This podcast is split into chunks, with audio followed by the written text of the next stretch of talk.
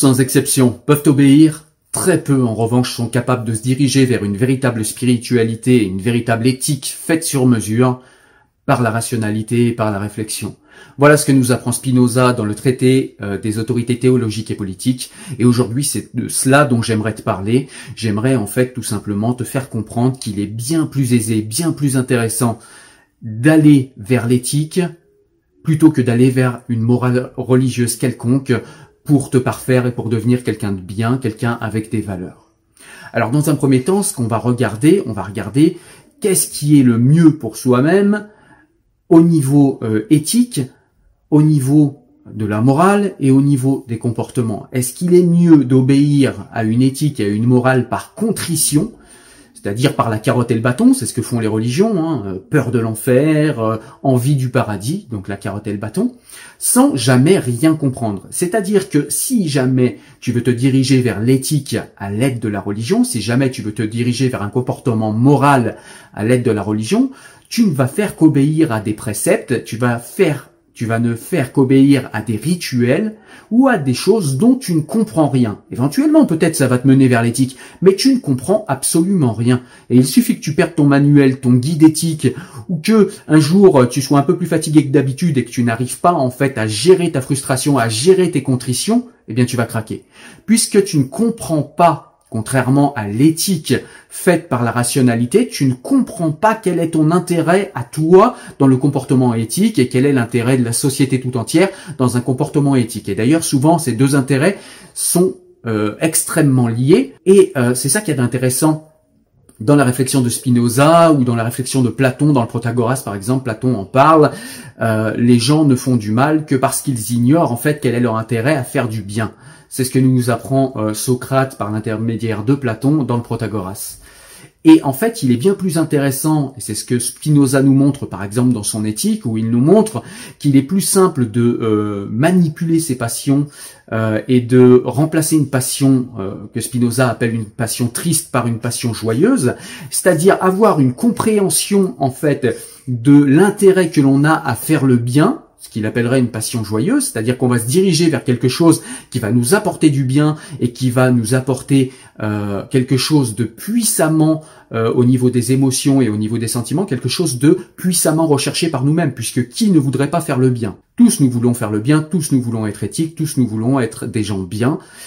Et donc, enfin, sauf maladie euh, psychiatrique exceptionnelle, on est d'accord, mais sinon, tous nous voulons faire le bien et être des gens bien. Donc, il suffit simplement que nous comprenions où est l'intérêt, où est notre intérêt et l'intérêt des autres à, faire le bien pour que nous le fassions. Et il suffit simplement que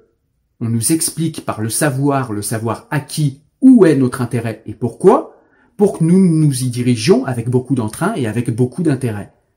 C'est bien plus efficace, à mon sens, d'agir comme cela et en tout cas d'initier ce genre de réflexion éthique et morale chez une personne, plutôt que de le contraindre par des rituels et par des comportements et par des réflexions auxquelles il ne comprend absolument rien. De plus, quand on est dans la contrition, on est, c'est extrêmement énergivore puisque vous allez contenir vos passions, puisque vous n'avez pas compris pourquoi vous devez faire le bien. Alors, à l'intérieur de vous, votre inconscient essaiera de vous pousser vers le mal, vers le plaisir le plus rapide et le plus immédiat. Le plaisir le plus rapide et le plus immédiat, pardon, n'est évidemment pas forcément le bien. C'est pas forcément le mal non plus en soi-même, mais c'est pas forcément le bien. Et vu que vous n'avez aucune réflexion sur la chose en question, eh bien vous allez simplement maintenir vos passions par, le, par la simple volonté. Seulement quand vous êtes fatigué, eh bien la volonté elle est moins puissante, elle est moins forte. Et du coup, vous risquez de craquer et vous risquez de euh, dévier de votre chemin et de votre comportement éthique si vous suivez une éthique et un comportement éthique qui n'est initié que par la contrition et par l'obéissance et la soumission. On peut également se dire qu'il est bien plus intéressant de savoir et d'apprendre à réfléchir à où est notre intérêt et pourquoi, pour deux raisons. La première, c'est que bah, tout simplement, ça évite toute manipulation d'un tiers. C'est-à-dire que absolument personne ne pourra vous dire ou ne pourra vous envoyer dans une mauvaise direction parce que vous êtes habitué, vous êtes entraîné à obéir et à être soumis et à ne pas réfléchir. Vous aurez entraîné votre esprit rationnel et votre esprit critique, et du coup vous serez beaucoup plus enclin à démêler le vrai du faux dans le monde et à démêler le vrai du faux dans les paroles de telle ou telle personne ou de tel ou tel gourou qui souhaitera vous envoyer dans telle ou telle direction. Et ça, c'est extrêmement intéressant parce que ça donne à la personne qui est capable de réfléchir comme ça beaucoup d'autonomie de pensée, beaucoup d'autonomie de réflexion et ça lui permet de se forger un savoir et une éthique du coup sur mesure. Et ça, c'est extrêmement intéressant parce que ça permet de ne pas suivre bêtement la masse ou de ne pas suivre bêtement tel ou tel gourou, tel ou tel courant de pensée. Et puis le fait de réfléchir et d'avoir fondé votre éthique sur la rationalité, sur votre réflexion propre, vous permet d'adapter cette réflexivité et cette éthique à toute situation nouvelle ou à toute situation euh, que vous n'avez encore euh, jamais rencontrée et que l'humanité n'a encore jamais rencontrée. Et ça vous permet, dans ce cas, d'avoir un comportement éthique et de rester quelqu'un d'éthique et de morale en accord avec vos valeurs dans absolument toutes les situations pour peu que vous preniez un petit peu le temps d'y penser. Alors que si vous êtes religieux, eh bien vous êtes habitué à obéir à des rituels et à être soumis à des actes et des actions ou à des pensées. Si jamais vous rencontrez une situation nouvelle, eh bien vous êtes perdu, vous allez avoir besoin d'un tiers pour euh, faire le médiateur entre vous et la situation pour savoir si cette situation est éthique ou pas. Donc, le fait d'être obéissant et soumis vous rend extrêmement dépendant de tiers et vous rend aussi extrêmement dépendant, eh bien, de situations dans lesquelles vous êtes ou vous n'êtes pas. S'il y a toute situation nouvelle, vous allez être complètement perdu, complètement paumé et vous ne saurez pas quoi faire. Et ça, c'est extrêmement dommageable pour votre autonomie parce que du coup, ça vous rend extrêmement dépendant et ça vous infantilise beaucoup. Alors certains vont me répondre que ouais, mais l'éthique, c'est pas quelque chose qui s'apprend, c'est pas quelque chose. Il y a des gens qui ont envie d'être éthiques, puis il y a des gens qui n'ont pas envie d'être éthiques.